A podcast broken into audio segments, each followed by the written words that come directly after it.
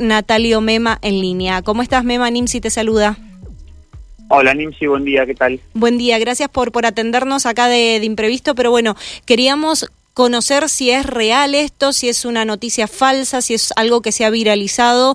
¿Habrá o no habrá colectivos el día domingo debido al partido de la selección?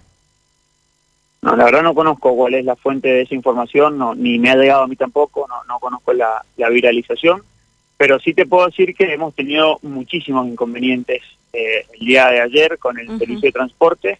Lo tuvimos el viernes pasado, eh, desde el partido con Australia, que venimos teniendo problemas, pero se ha intensificado mucho y ya hemos tenido hasta personas heridas, digamos, en, el contexto de, los festejos por, por los triunfos de la selección, los cuales a todos nos ponen muy contentos, digamos, pero lamentablemente hay un grupo de personas que se la agarra contra los bienes públicos, entre ellos el servicio de transporte. Así que eh, no, nosotros no hemos tomado ninguna medida todavía para el domingo.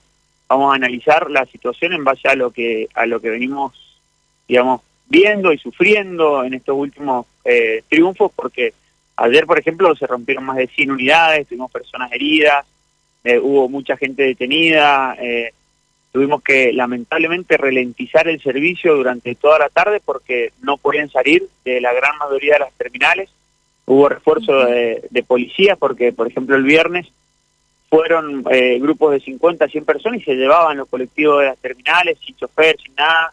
Hoy ha costado mucho sacar el servicio porque eh, muchas de las unidades tenían gente saltando en el techo, eso ha roto los aires acondicionados, eh, ha, generado que algunas unidades no puedan salir.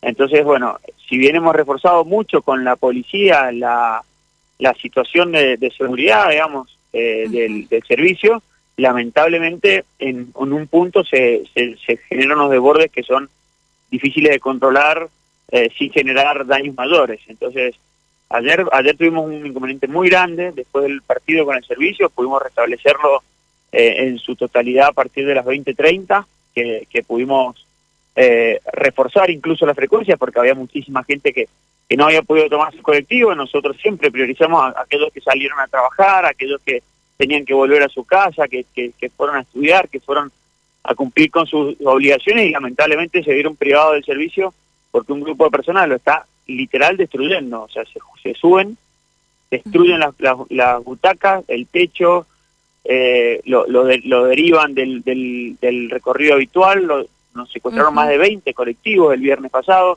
Pero, Ayer una situación se agravó, digamos, o sea, hemos estado con, complicaciones muy, muy graves con personas heridas, digamos. No, no, no entiendo, o sea, no, no me dimensiono esto de me secuestraron, o sea, no secuestraron colectivo, que la gente ingresa a las terminales a, a, fuerza. se lleva un colectivo. Y se lleva un colectivo. Sí.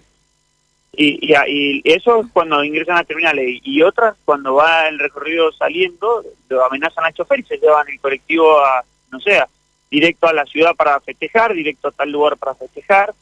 Eh, y bueno, está la policía, va, lo que pasa es que ya cuando, cuando superan los, las 100 unidades, la policía, digamos, tiene, tiene un límite que es que también está cuidando la seguridad del resto de los mendocinos, digamos, no podemos poner el 100% de, de la policía a cuidar los colectivos. ¿no? Ahora, e, esto es, la verdad que es un, es un delito. Hay personas, quedaron personas detenidas, estaba actuando la justicia, porque las unidades también suelen tener cámaras o las terminales. ¿Cómo, cómo se hacen estos Ayer casos? a primera hora ya habían 25 detenidos y, y bueno, no tengo el, reporte final porque siguió el, asunto, tuvimos disturbios también en el kilómetro cero después, con gente que tiraba piedras, rompía vidrieras.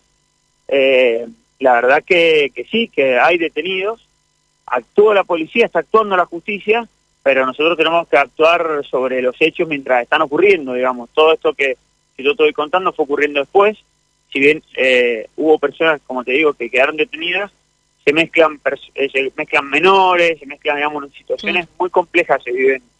Y, y, lamentablemente en el marco de festejo, digamos, ¿no? O sea, eso es lo más triste porque deberíamos estar todos festejando y hay una persona que está trabajando que es un chofer que tiene que estar sufriendo este, este tipo de situaciones y la gran mayoría de los mendocinos que necesitaban el transporte público para volver a sus trabajos, para, para movilizarse, se vieron privados de hacerlo por lo menos por dos horas ayer. Claro.